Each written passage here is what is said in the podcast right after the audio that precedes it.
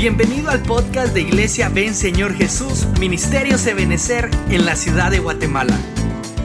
Estás en un espacio más de nuestra iglesia, donde compartimos palabra de Dios revelada. Así que te invitamos a que disfrutes de este glorioso tema.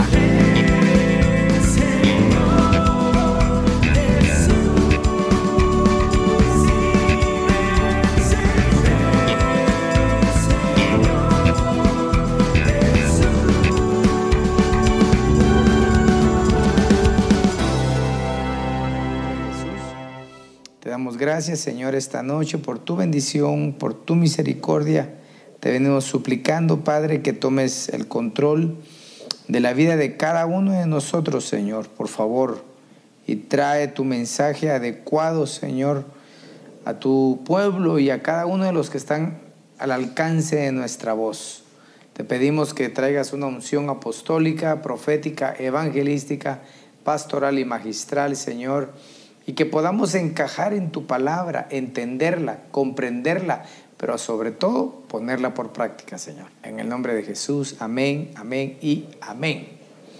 Gloria a Dios. Bueno, yo quisiera empezar el día de hoy eh, una serie de temas que quiero compartir hasta donde el Señor me ayude, según yo. Es el día de hoy, el día miércoles y el día sábado compartir estos temas a los cuales le hemos puesto por nombre las tres recomendaciones divinas. Eh, puse recomendaciones, aunque hubiera querido poner mandamientos, ¿verdad? Pero quizás ahí hubiera habido alguna diferencia en cuanto a los pensamientos de alguno, pero sí me gustaría que en cuanto a mí y al que me escuche fuera algo mandatorio de parte del Señor.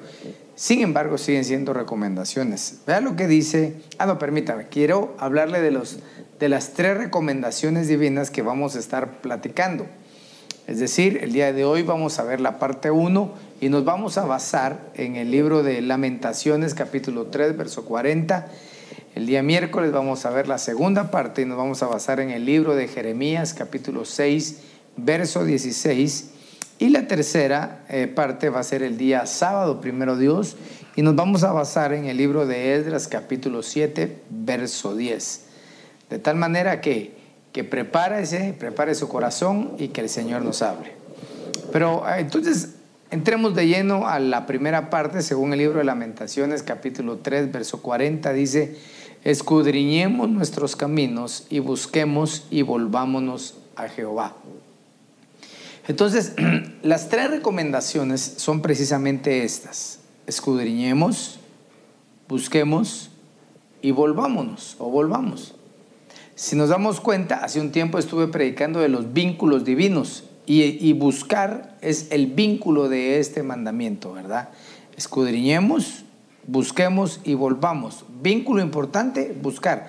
A veces escudriñamos la palabra, escudriñamos nuestra vida, escudriñamos muchas cosas, nos volvemos al Señor, pero dejamos lo más importante que es el vínculo, que es buscar. Entonces, veamos la palabra escudriñar. Esa palabra escudriñar viene del hebreo jafaz y ese tiene varios significados. Uno de ellos es examinar, otro es buscar, otro es investigar y otro es registrar. Entonces cuando la Biblia nos habla a nosotros de escudriñar, nos está hablando de que busquemos, de que investiguemos que hagamos un registro del pasado, que nos examinemos, que examinemos algo. Entonces, solo con este, este, esta luz respecto a la palabra escudriñar, podríamos sacar un tema de qué se debe examinar, qué se debe buscar, qué se debe investigar, qué se debe registrar. Pero esta noche vamos a hablar específicamente de la palabra examinar. Y vea lo que dice la epístola a los Colosenses capítulo 1, verso 22. Dice, ahora en cambio, por la muerte que Cristo ha sufrido en su cuerpo mortal, Dios ha hecho la paz con vosotros para admitiros en su presencia como agente consagrada. Qué bendición, ¿verdad? Lo que el Señor Jesús hizo por medio de su muerte. Pero termina diciendo, sin mancha y sin tacha. O sea que algo importante aquí es la mancha. Debemos estar sin mancha. Entonces, ¿qué es lo que hay que examinar? Las manchas. Cuando, cuando dice escudriñemos, podríamos escudriñar muchas cosas, pero ahorita quisiera basarme en este versículo de Colosenses 1:22, que por medio del sacrificio de Jesucristo, Él nos ha hecho personas que podamos entrar a la presencia del Señor, pero sin mancha y sin tacha.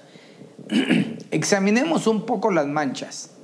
Allá antiguo testamentariamente había una enfermedad muy dañina. Hasta el día de hoy existe esa enfermedad que causa estragos en las ramificaciones nerviosas de las personas, causa estragos en la piel, le bota la piel y, déjeme decirle que esta enfermedad es contagiosa. Lo más tremendo de esta enfermedad es de que su virus, dice la ciencia, puede incubarse hasta por más de 20 años en una persona. Entonces, esta enfermedad, pues usted ya la conoce y es la lepra. La lepra ha sido una enfermedad que en el tiempo de los hebreos, ¿verdad? Era una enfermedad que marcaba una diferencia en cuanto a lo puro y lo impuro. Pero lo más importante de esto era reconocer quién era el que atendía esas situaciones, quién atendía a la gente que aparecía con lepra, quién atendía cuando los vestidos o las casas de las personas aparecía con lepra. Era el doctor en cuanto a la piel, o era el sastre en cuanto al vestido, o era un arquitecto en cuanto a la casa. Fíjese que no, sino que era el sacerdote, el ministro encargado. O sea que el ministro tiene labor de doctor, labor de sastre y labor de arquitecto, ¿verdad? Pero lo que tenemos que ver es qué simboliza eh, la parte que es afectada en nuestros tiempos, es decir, contextualizar espiritualmente el principio de la mancha. Vea, por ejemplo, en Levítico capítulo 13, verso 3 dice, el sacerdote examinará la llaga de la piel, es decir, que ahí el, mal, la mancha, la llaga está en la piel. Dice, si el pelo de la llaga se ha vuelto blanco y la llaga parece más hundida que la piel, es llaga de lepra. Una vez examinado el enfermo, el sacerdote lo declarará impuro. Entonces, cuando la Biblia nos está hablando de, ese miembro, el miembro más grande del cuerpo humano se llama piel. Ese es el miembro, porque la piel es un miembro. Y si, y si la lepra, si la mancha está en la piel, alguien lo tiene que examinar. Por eso la Biblia dice Lamentaciones 3:40. Grábete ese versículo en tu corazón. Lamentaciones 3:40. Escudriñemos nuestros caminos. Escudriñemos. Escudriñemos si tenemos alguna mancha. Ahora, esta, esta parte, en esta parte simboliza el espíritu, pero no el espíritu eh, santo, sino el espíritu humano. Pastor, ¿y se puede contaminar el espíritu humano? Bueno, yo te podría decir que antiguo testamentariamente había un rey que se llamaba Usías, por ejemplo. Y la Biblia dice que este hombre hizo lo recto ante los ojos de Dios, hizo grandes proezas, alcanzó grandes éxitos en su vida como rey. Pero también dice la Biblia, allá en el libro de Segunda de Crónicas, capítulo 26 y verso 19, que cuando él se engrandeció, ¿verdad? Luego él se volvió orgulloso, luego él tuvo soberbia, al punto que dice en ese capítulo de Crónicas 29, 16, dice que Usías tomó el incensario en su mano. Y dice que él estaba lleno de ira y estaba peleando contra los sacerdotes. Y cuando él entró a hacer el oficio, él era rey, no sacerdote, el oficio sacerdotal era pues mecer el incienso, le brotó lepra en su frente, dice la Biblia. Y hasta la muerte murió él de lepra. ¿Y qué tiene que ver eso con examinar, con mancha y con piel y con espíritu? Que Proverbios 16, 18 dice la Biblia que delante o del orgullo, o mejor dicho, delante de la destrucción está el orgullo. Y antes de la caída, la altivez de espíritu. Entonces nosotros debemos examinar nuestra vida espiritual Debemos pedirle al Señor que nos permita mantenernos en un perfil de humildad como Él nos lo enseñó durante su ministerio terrenal. La altivez de espíritu es esa arrogancia que a veces se impregna en las personas, porque a lo mejor ya tienen un mejor privilegio, o por lo menos un mejor nombre de privilegio, porque a lo mejor ahora ya canta, ya predica, ya profetiza, ya es encargado, ya, ya tiene eh, una autoridad. Y debemos tener mucho cuidado, porque aunque Usías hizo grandes cosas cuando agradó a Dios, porque así dice, el rey Usías agradó a Dios en su tiempo e hizo grandes cosas, pero al final se enorgulleció. Fue conocido más Usías por el orgullo que levantó al final que por todas las buenas obras que él hizo. Entonces debemos comprender nosotros que la obediencia no debe ser un alarde nada más, un arranque de obediencia, voy a ser obediente. No, no, no. La Biblia dice allá en el Evangelio de Marcos capítulo 13, verso 13, que el que perseverare hasta el final, ese será salvo. Entonces debemos examinar si no hay una mancha espiritual en nosotros, algo que golpea a la gente, algo que nos haga discriminar a las personas, ¿verdad? Por su estado espiritual particularmente. Debemos pedirle al Señor que nos ayude a examinarnos en cuanto a nuestro espíritu. Yo no sé si usted ha oído, por ejemplo, cuando, cuando dice, yo no sé por qué me cae mal esa persona, aunque uno debería madurar en eso, ¿verdad? Pero dice, no, pero es que su espíritu choca conmigo. Yo recuerdo que en una ocasión yo estaba trabajando en lo secular, ¿verdad? Y, antes, cuando empezaron a, poner más teléfonos en la calle, no solo los monederos de, de Guatel, ¿verdad? Sino que empezaron a salir unos, no me recuerdo cuál era la marca, pero que no usaban monedas, sino que se usaban unas tarjetas. Entonces se compraban las tarjetas y con eso iba a hacer uno su llamada. Pues en el trabajo, en la oficina donde yo estaba, me daban mi tarjeta para que hiciera llamadas eh, respecto al trabajo. Y en cierta ocasión yo necesitaba hacer una llamada y paré en cierto lugar y había una mujer que estaba hablando ahí por teléfono.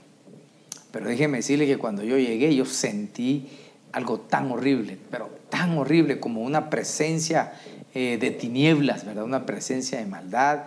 Y la señora eh, se miraba así un poco rarosa y se me quedaba viendo y yo mejor agachaba la cabeza, pero cuando llegué al teléfono ya ni siquiera lo usé, sino que reprendí, porque yo sentí en mi espíritu que en esa mujer había un espíritu de brujería y que saber qué estaba haciendo ahí.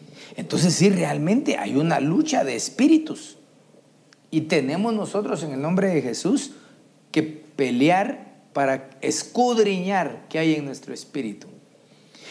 otro problema es el desgano espiritual. Escudriñemos hoy nuestros espíritus, que no haya eh, eh, eh, desgano espiritual. Yo realmente me bendice ver que cuando uno dice, bueno hermanos, vamos a hacer un culto, anótese y los hermanitos corren, pero hay muchos de aquellos que servían en la iglesia y que estaban presentes y que los veo yo presentes conectados, pero que no buscan la casa del Señor. ¿No habrá un problema espiritual ahí? Bueno, sigamos, pues, sigamos, pues, si no nos metamos a problemas. En Levítico 13:51, siempre hablando de la palabra escudriñar, dice, al séptimo día examinará nuevamente la mancha, si ve que se ha extendido en el vestido, en el tejido en la urdimbre en la piel o en cualquier objeto de cuero es lepra corrosiva, es impuro. Entonces acuérdense que la lepra salía en la piel, en los vestidos y en la casa. El vestido representa el alma, pues obviamente es lo que nos cubre a nosotros, es lo que nos identifica a nosotros. Usted sabe que el vestido es determinante para, más o menos diluir, eh, más o menos considerar quién es la persona. Y eso no lo dice la sociedad, eso lo explica la Biblia cuando Moisés pasó todo el desierto vestido de egipcio, ¿verdad? Y llega al pozo, ¿verdad? Y en ese pozo están las hijas de, de, de. Y dice Séfora, cuando le contó a su padre Jetro que alguien lo había, les había ayudado, los había librado de los pastores que estaban peleando. ¿Y quién te libró? Un egipcio, dice. Y Moisés no era un egipcio, pero su vestido hacía ver que él era un egipcio. Entonces, el vestido es figura del alma. Debemos cuidar nuestra alma, debemos cuidar nuestros pensamientos, nuestras actitudes, nuestros sentires, nuestra forma de comportarnos, esas alegrías desbordadas que a veces solo se alegran por el mal de otros o las tristezas que pueden llegar y que te desbaratan y te quebrantan. Tenemos que cuidar el vestido porque a veces se mancha el alma.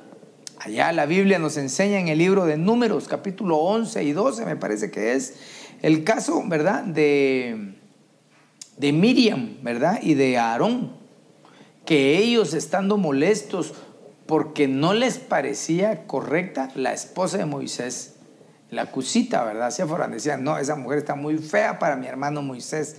Y en lugar de enfrentar la situación como tal, siempre buscaron otra cosa para manifestar su malestar. ¿Qué era lo que ellos tenían? El problema no era Séfora, el problema no era la mujer del ministro. El problema es que ellos tenían envidia. ¿Cuál era la envidia? La envidia era de que ellos decían, es que no puede ser que solo a Moisés le hable el Señor. Y fíjense que cómo es, ¿verdad? Porque volvemos al inicio. ¿Qué pasó como consecuencia de esa envidia? Y, ve, y vea que eh, Miriam o María, que hay, otras versiones que dicen Miriam o María, ¿verdad? Eh, y Aarón representan, hermano, de alguna manera los dos grupos más poderosos después de Moisés, como eran los sacerdotes y los profetas. Entonces, tiene que existir en aquellos líderes que están fungiendo a la par de otro ministerio. No debe de existir envidia, sino lo que debe de existir es obediencia, porque como consecuencia de la envidia le cayó lepra a Miriam. Y un par de capítulos después vemos que Aarón es desnudado de sus vestiduras sacerdotales. Entonces, cuidemos nuestra alma, escudriñemos nuestra alma, escudriñemos eh, aquellas cosas que no le agradan al Señor. Escudriñemos nuestras debilidades o las pasiones, los deseos, pero también escudriñemos si tenemos algún valle en nuestro corazón o alguna montaña. Por eso dice el libro de Cantares que el amado viene saltando sobre los montes y sobre los valles, porque el amado es Cristo, los montes son los orgullosos y los valles son eh, aquellos que tienen baja autoestima. Él no se posa ni donde están los orgullosos ni tampoco los que tienen baja autoestima. Porque a veces le echamos la culpa a los que tienen problema del alma, sí, porque esos son muy almáticos, muy orgullosos. No, pero hay gente almática sentimentalmente, por todo, por todo se lamenta. Todo le duele, todo le afecta. Tenemos en el nombre de Jesús que pedirle al Señor que limpie nuestra alma, porque a veces lanzan algún dardo y nos afecta demasiado sobre todo en este tiempo de encierro que se ha tenido. Hermano, ah, el domingo predicaba pastora, ¿verdad? Sobre la pandemia espiritual, los temores espirituales, ¿verdad? Que, que, se, que en muchos quedaron como receptores y que ahora oyen una noticia y los quebranta. Pidámosle al Señor que nos limpie el alma esta noche. Veamos el siguiente, Levítico capítulo 14, verso 44, dice, el sacerdote irá y la examinará si en efecto la mancha se ha extendido por la casa, es señal de que hay en ella lepra corrosiva, es impuro. Acuérdense, la lepra aparecía ¿dónde? En la piel, en los vestidos y ahora aparece en la casa. Y la casa representativamente es el cuerpo. Es decir, ah, vamos a ver, ¿cuál fue el primero? Eh, lepra en la piel, eh, que es figura del espíritu humano. Lepra en los vestidos, que es figura de las manchas en, la, en el alma y eh, lepra en la casa, que son manchas en el cuerpo. Debemos escudriñar nuestro cuerpo si no estamos entregando nuestro cuerpo a otras cosas que al Señor no le agradan. Por eso la Biblia dice que antes nuestros cuerpos y nuestros miembros los entregábamos a deleites desordenados, más ahora dice que vuestros miembros sean miembros de justicia. Debemos escudriñar nuestro cuerpo, que vemos, que tocamos, que oímos, que hablamos, hacia dónde nos dirigimos. Debemos cuidarnos de no mancharnos. Escudriñémonos, examinémonos, examinemos nuestro espíritu, nuestra alma y nuestro cuerpo, que no tenga alguna mancha, porque si tiene una mancha, pues dice la Biblia, será conocida como impura. Y acuérdate que la Biblia dice que el Señor viene por una novia, una virgen, sin mancha y sin arruga. Claro, Este no es un mensaje acusativo, sino es un mensaje para que tú y yo reflexionemos respecto al principio de que el Señor nos da, ¿verdad? Esa ordenanza de escudriñar nuestra vida. Pero no escudriñemos así muy, muy externamente, escudriñemos nuestro espíritu, nuestra alma y nuestro cuerpo. Luego la Biblia nos enseña que debemos buscar, busquemos, dice, escudriñemos nuestros caminos y busquemos, decía. Esa palabra buscar viene del hebreo jacar, ¿verdad? Esa palabra jacar quiere decir inquirir, quiere decir preguntar, y quiere decir reconocer. Entonces, acuérdense que esta palabra buscar o que busquemos es el vínculo entre escudriñar y volverse. Entonces, para yo puedo escudriñar y volverme, pero lo que nos vincula para volvernos después de haber escudriñarnos es buscar, es inquirir. Por eso muchas veces fracasamos en la restauración de nuestra vida porque nos examinamos a nosotros mismos y decimos de verdad, si tengo un problema en el espíritu, mm, si tengo un problema en el alma, mm, si tengo un problema en el cuerpo de pecado. Ok, entonces, eh, Señor, perdóname, Padre, y amén, y aquí estoy, y nos reconciliamos y ya estuvo, pero olvidamos el vínculo de buscar. Entonces tenemos que saber qué debemos buscar. La Biblia nos enseña en el libro de Esdras, capítulo 7, verso 10, que es donde vamos a tomar el próximo servicio, ¿verdad? En la parte 2 dice, porque Edras había preparado su corazón para inquirir la ley de Jehová y para hacer y enseñar a Israel mandamientos y juicios. ¿Qué debemos buscar? ¿Qué debemos inquirir? Pues la palabra de Dios. Un creyente que no conoce la palabra de Dios es un creyente desprotegido, es un creyente que no está robusto eh, en, su, en su vida espiritual. Puede tener muchas experiencias, hermano. Si para alguien que tuvo experiencias, el pueblo de Israel, el pueblo de Israel tuvo el milagro más grande en cuanto a extensión de tiempo que se ha narrado en toda la historia humana. Es decir, los 40 años que él estuvo en el desierto, tuvo maná, tuvo sombra y tuvo luz de noche. Hermanos, es un milagro que se extendió por 40 años. Ellos vieron el mar rojo abierto, ellos vieron las diez plagas, cómo Dios hizo la separación entre los hebreos y los egipcios. Ellos oyeron la voz de Dios como de trueno en el monte Sinaí, tuvieron temor. Ellos vieron el rostro de Moisés que resplandecía y se tuvo que poner un velo porque venía bajando de la presencia del Señor. Ellos vieron cuando se abrió el río Jordán, ¿verdad? Cuando iban a pasar a la tierra prometida. Ellos vieron caer las murallas de Jericó.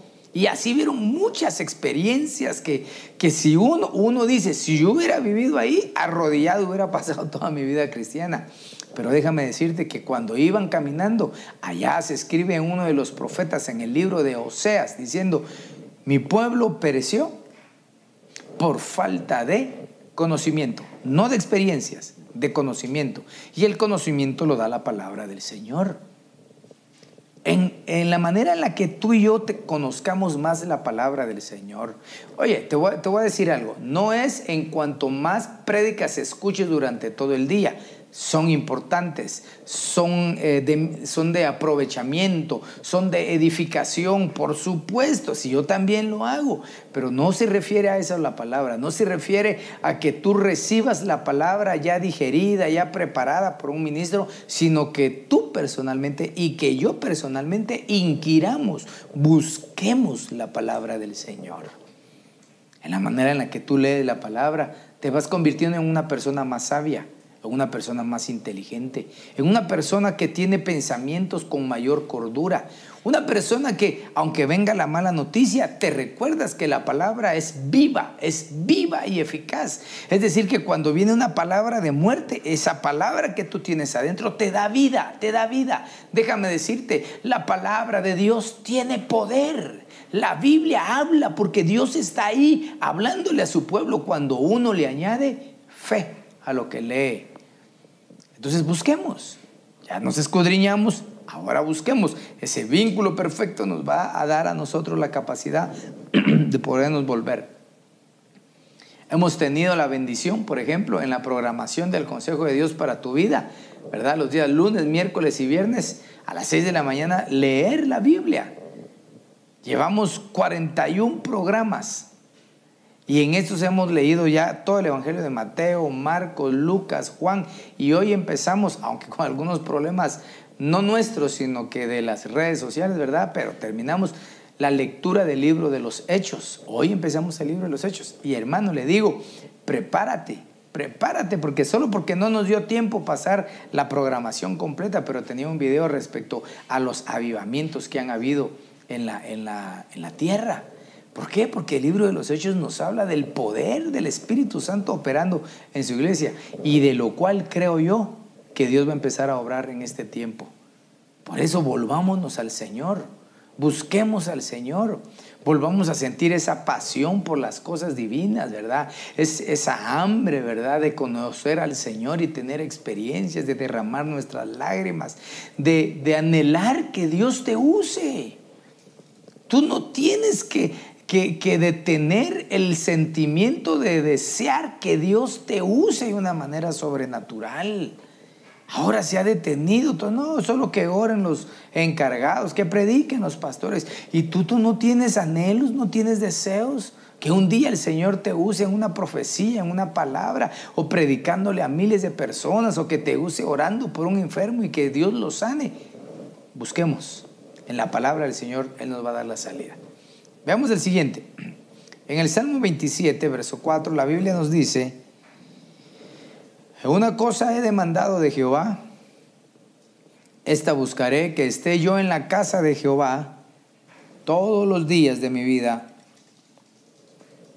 para contemplar la hermosura de Jehová y para inquirir en, en su templo.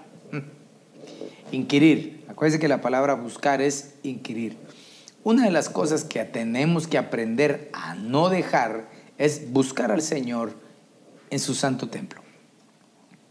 Yo sé que fuimos privados por medio del Espíritu y el Anticristo, porque no puedo decir por otra cosa, eh, de asistir a las congregaciones. Yo sé que es, si no tomamos las medidas y si no somos responsables en cuanto a ser eh, genuinos, sinceros, podrías, podría cualquiera contaminarse, pero si somos sinceros, ¿A qué me refiero sinceros? A que si yo me siento mal o estoy enfermo o estuve en contacto con alguien que tuvo COVID y así voy a la iglesia, eso sería falta de sinceridad. Eso sería como un pecado, diría yo. Yo, yo les decía a mis amados hermanos, a los padres que tenían sus hijitos en el salón de niños, que cuando su hijito le diera varicela, sarampión, paperas, todas esas enfermedades contagiosas, que por favor no lo llevara al salón de niños porque iba a contagiar a los otros. Y los que tenían un corazón sincero no lo llevaban. Y los que no lo tenían lo llevaban y se contagiaban los otros niños. Eso no es justo. Eso no sería bueno. Pero mientras nosotros seamos sinceros, y tengamos la plena convicción de que lo que yo hago puede ser de bendición o puede afectar a otros, podemos cuidarnos. Si usamos nuestra mascarilla, nuestro distanciamiento social, hemos tenido ya eh, dos servicios y ha sido una gran, gran bendición. Pero temo que muchos de los que me escuchan se han acomodado y han dicho, no, eh, mejor seguimos virtualmente, tan chulo el pastor que se mira ahí, ¿verdad? Pero, pero no es esa la forma según la Biblia. Esto es una excepción, porque la obra del enemigo era esa. Pero ahora dice, yo quiero contemplar la hermosura de Jehová. Y cuando tú eh, eh, contemplamos la hermosura de Jehová, inquirimos, no dice en la casa. Pastor, no se puede orar en la casa. Bien, hombre, que se puede, si no lo hemos hecho por tanto tiempo, pues. Me refiero a que siempre la escritura dice que debemos inquirir en su templo. Busquemos al Señor. La casa del Señor te espera. ¿Verdad? Habrán otras zonas, ¿verdad? Por ejemplo, las iglesias hijas que están en color rojo. Ellos no se pueden congregar todavía porque están en color rojo. El espacio que ellos tienen es un poco más reducido que el nuestro. Entonces no se debe de hacer. Pero mientras tengamos una aprobación y estemos en orden, busca al Señor en su templo. Vieras qué rico se siente. Yo sé que los que han tenido la oportunidad de ir han sido bendecidos. Veamos otra vez. Evangelio de Lucas capítulo 13, verso 6 dice, entonces les proponía esta parábola. Un hombre tenía plantada una higuera en su viña, fue a buscar, la palabra buscar es inquirir, fue a buscar fruto en ella, pero no lo encontró. Entonces, ¿qué debemos buscar? Fruto. Así, pastor, yo miro que aquí nadie tiene fruto. No, es con nosotros. Debemos buscar frutos en nosotros. El libro de Gálatas capítulo 5 y sus versos 22, desde el 20 hasta el 24, empieza a hablar respecto a todo ello, ¿verdad? Pero dice que el fruto es amor, es bondad, benignidad, dominio propio, templanza, mansedumbre. Hermano, los frutos del Espíritu los debemos buscar. Escudriña tus caminas y busquemos ¿Qué vamos a buscar? Vamos a buscar la palabra del Señor, vamos a buscar al Señor en su santo templo, pero también busquemos frutos en nosotros. No busquemos los frutos en los demás, porque no los vamos a encontrar o tal vez los sobredimensionemos. busquemos frutos en nosotros. ¿Será que a lo largo de este encierro que se ha tenido hemos desarrollado algún fruto? ¿Será que hemos florecido, así como decíamos respecto al amor familiar? Si has florecido, en eso, gloria a Dios, sustenta ese fruto y mantente con él. Pero no solamente ese fruto existe, existe el fruto del dominio propio, el fruto ese de la templanza, ¿verdad? El ser una persona buena o bondadoso, el amor que todo lo espera, todo lo sufre, frutos. Acuérdate que cuando el Señor Jesús vino en su ministerio terrenal, un día dice que tuvo hambre y metió su mano en la higuera que ya tenía las hojas grandes, dice, y no encontró ningún fruto. Y habló en contra de la, de la higuera. Y le dijo, no darás fruto. Tan así que cuando venían de regreso, la higuera estaba seca. Tenemos como cristianos que dar frutos. Pero, pero eso los tenemos que buscar nosotros. Porque después de Dios, creo yo, que el único que sabe cómo somos y cómo eres, eres tú mismo y yo mismo. ¿Por qué? Porque todos tenemos una realidad interna que nos gobierna. A ti y a mí nos pueden decir, hermano, es que usted tan espiritual que se mira, hermano. Yo le miro una aureola y, a veces yo, yo pensaba que era jorobado, hermano, pero yo lo que siento es que le están saliendo alas de águila atrás. Sí, la gente puede sobredimensionar la espiritualidad de alguien, pero realmente todos tenemos una vivencia privada. Tú sabes qué fruto has dado. Hay muchos que dieron frutos apacibles de justicia, frutos de arrepentimiento, ¿verdad? Pero que ahora los enterraron, perdón. Ahora ya no los tienen.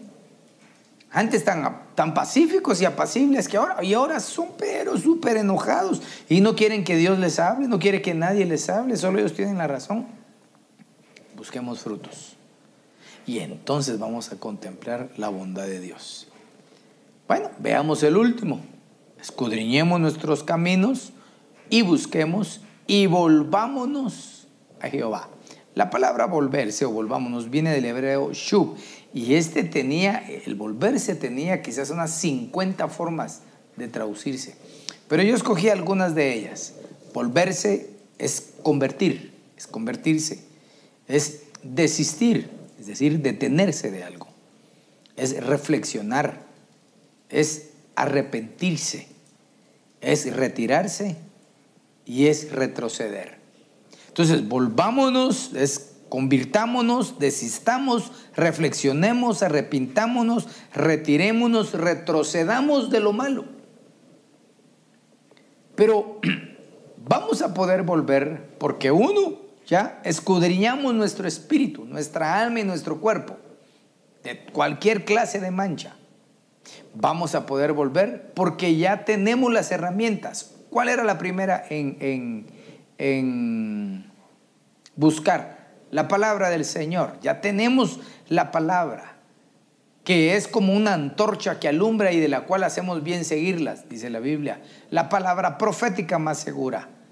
Ya podemos volvernos porque ya buscamos nosotros al Señor en su santo templo. Ya podemos volvernos porque, porque ya buscamos los frutos en nosotros. Entonces tenemos palabra, tenemos comunión en su casa y tenemos frutos. Entonces ahora seguramente va a ser más fácil volvernos, convertirnos. Hablemos de esa palabra. Como le digo, aquí, aquí podríamos hacer seis temas de una vez, pero vamos a hablar de la palabra convertir. El libro de Nehemías, capítulo 9, verso 35, dice, y ellos en su reino, y en tu mucho, perdón, y ellos en su reino, y en tu mucho bien que les distes, y en la tierra espaciosa y fértil que entregaste delante de ellos, no te, no te sirvieron, ni se convirtieron de sus malas obras. Qué terrible es esto. Porque una de las cosas de las que nos debemos volver nosotros son de las malas obras. Aquí eh, el siervo Nehemías, el profeta Nehemías, ¿verdad? El copero Nehemías, ¿verdad? Ese hombre valiente, ¿verdad? Le está diciendo al pueblo del Señor que aunque el Señor los había puesto en un lugar adecuado, en una tierra espaciosa y fértil, y ellos estaban tranquilos ahí, aún así no le sirvieron al Señor. Es más, ni siquiera se habían convertido de sus malas obras. Entonces, volvámonos de las malas obras. Según este versículo, ¿cuál sería una mala obra? Bueno, si nos vamos de atrás para adelante, una mala obra dice, no te sirvieron. Una mala obra es no servirle al Señor. Cuando una persona le ha servido al Señor en una congregación, ¿verdad?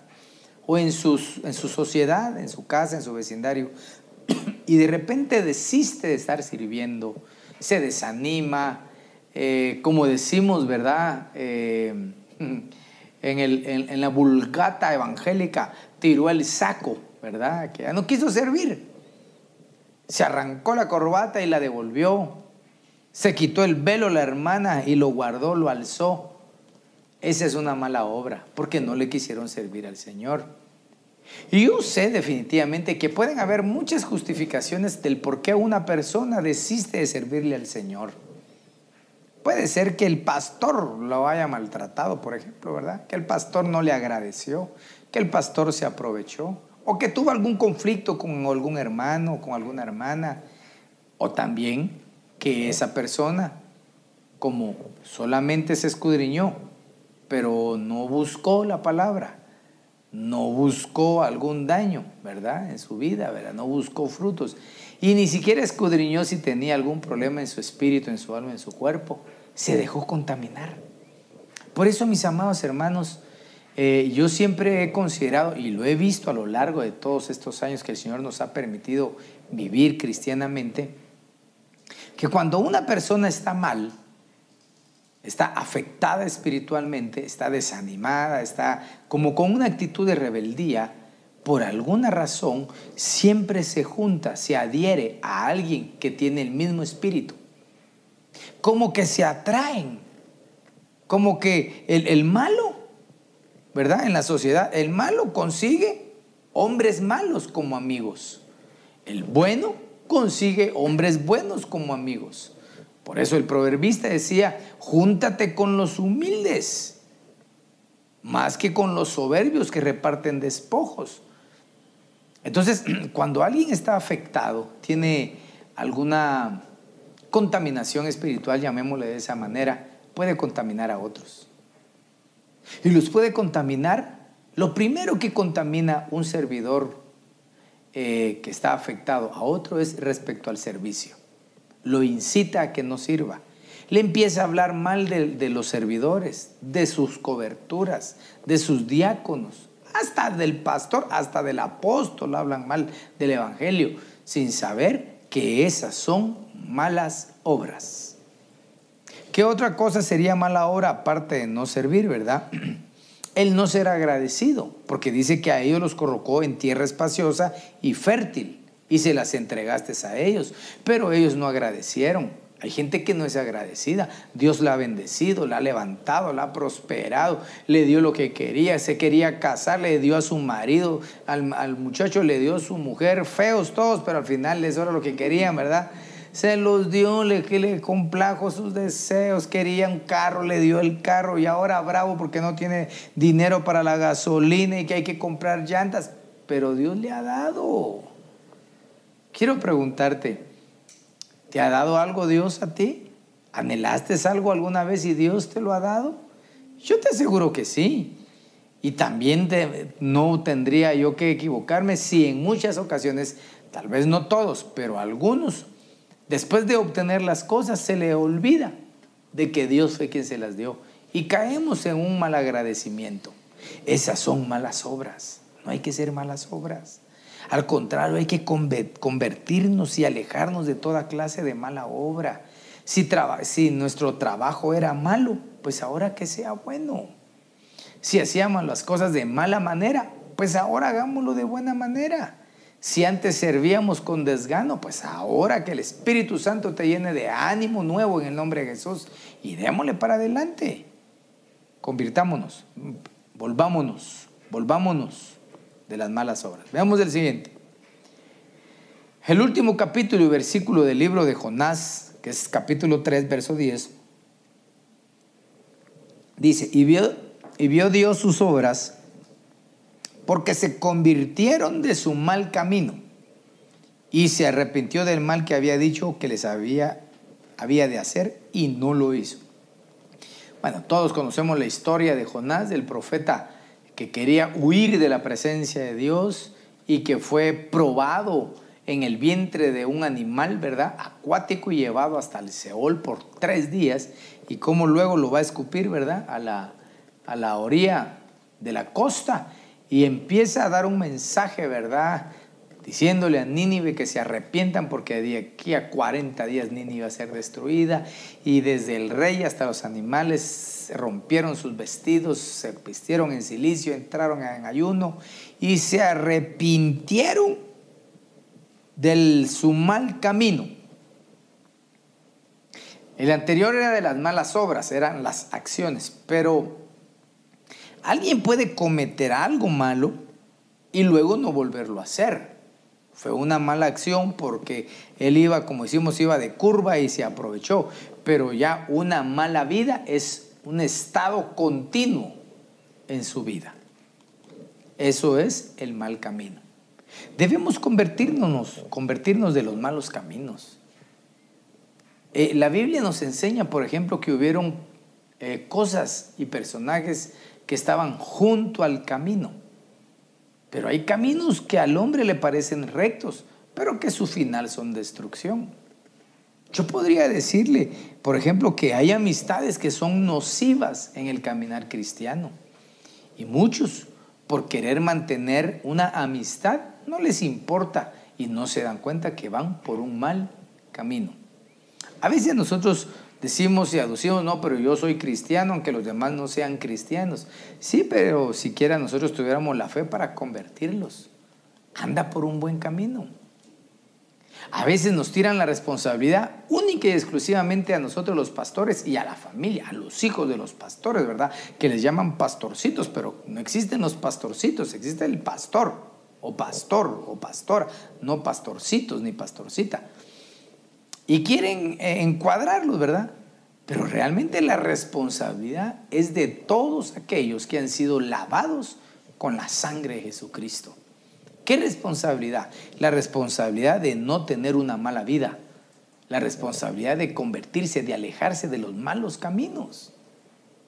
¿Cuántas veces no hemos predicado y enseñado que hay quienes tienen malas amistades, aunque ellos sean buenos, pero por tener las malas amistades, por estar con ellos en el lugar inadecuado, en la hora inadecuada, se los llevan jalados y terminan presos.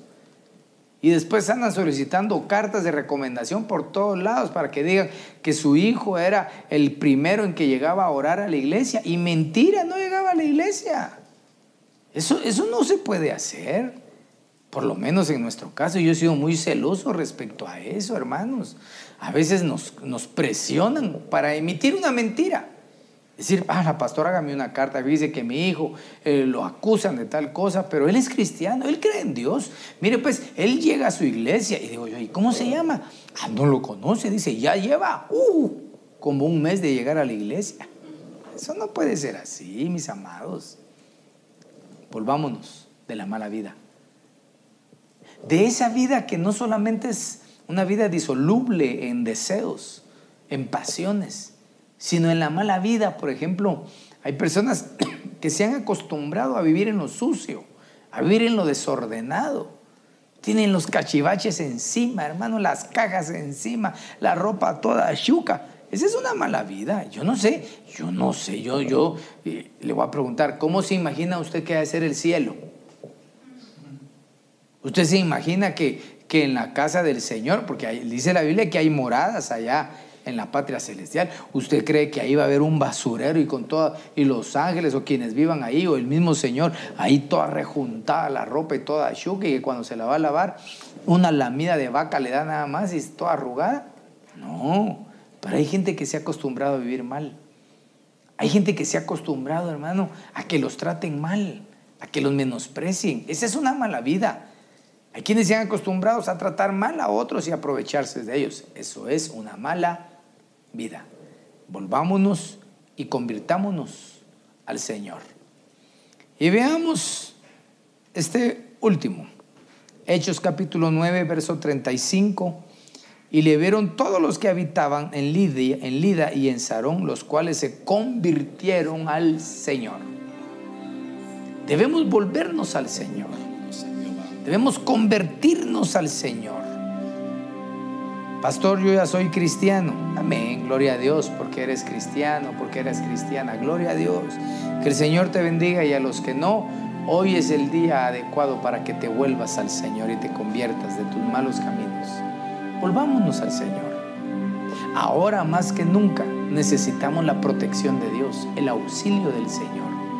Yo te vengo a decir de parte del Señor estas, estas tres, eh, tres grupos, ¿verdad?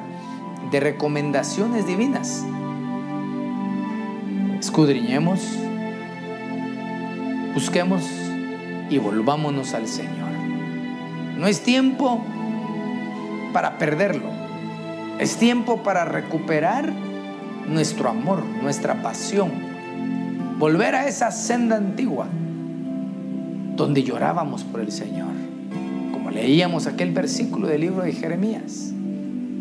Recuerdo los tiempos de tus amoríos en tu juventud, cuando aún me seguías a la tierra desierta, sin que hubieran frutos, pero tú me seguías. Volvámonos al Señor y que el Señor traiga de su presencia un espíritu maravilloso sobre tu vida, que nos haga estremecer nuestro espíritu, para que cada noche, cada mañana nuestras lágrimas sean en agradecimiento esperando al que ha de venir. Y como dice la Biblia, al que no va a tardar.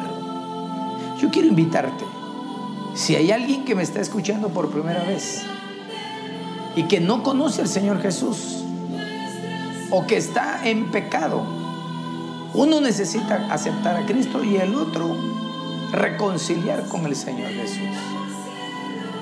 Te vayas a perder esta serie de temas porque el Señor te va a hablar ti te hablo, repite conmigo esta oración y no tengas temor, ni tengas vergüenza de lo que pueda decir el que está en la par tuya. Tú necesitas a Cristo. Todos necesitamos volvernos al Señor. Repite conmigo, Señor Jesús, esta noche yo te doy gracias. Yo reconozco que soy pecador y necesito volver a tus caminos.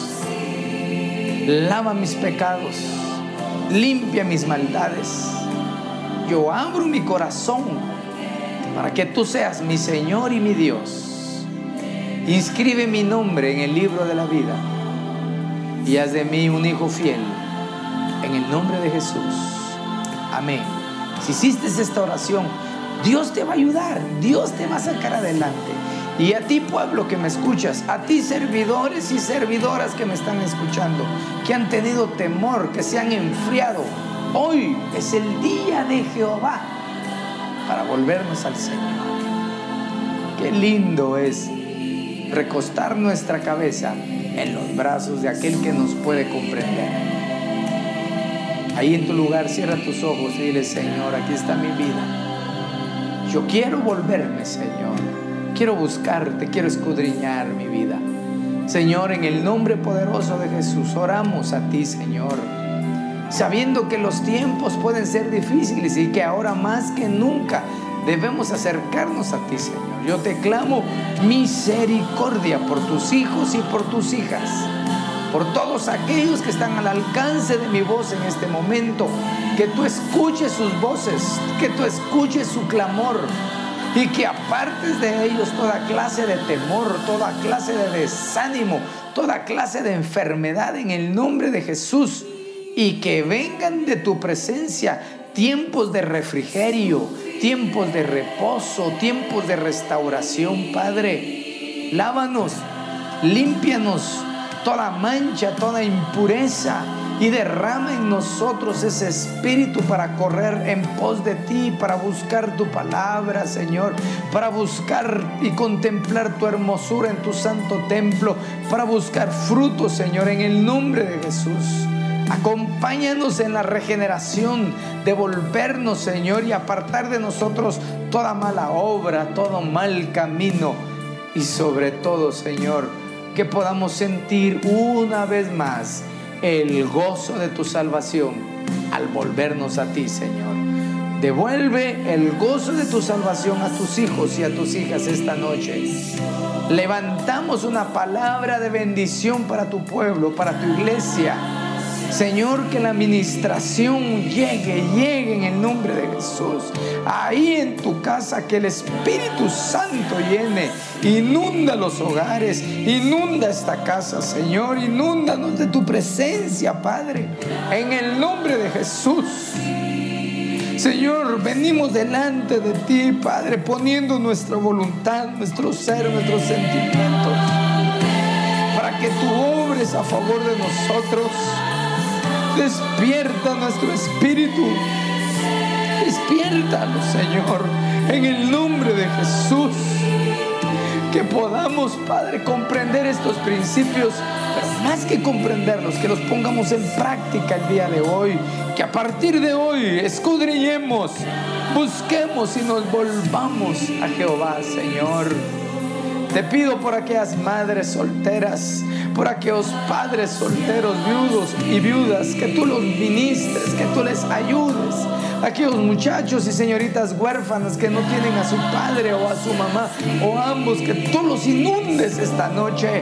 Aquellos que han sentido falta de amor, Ministralos con tu poder, con tu unción preciosa. A los que han estado enfermos, envía sanidad, Señor. Pero hoy, arrópanos, arrópanos, arrópanos, Señor.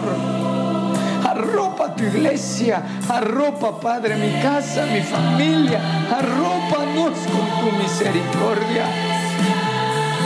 Oh Espíritu Santo, haznos volver a esas sendas donde solo el pensar en ti nos hacía derramar nuestras lágrimas, en donde corríamos en pos de ti, Señor, para buscarte, para honrarte, Señor. Que no importaba si el lugar era desértico, ahí, si tú estabas ahí, ahí estábamos nosotros, Señor, en el nombre de Jesús. Señor, esperanza a tu pueblo, trae esperanza a tus hijos, a tus hijas.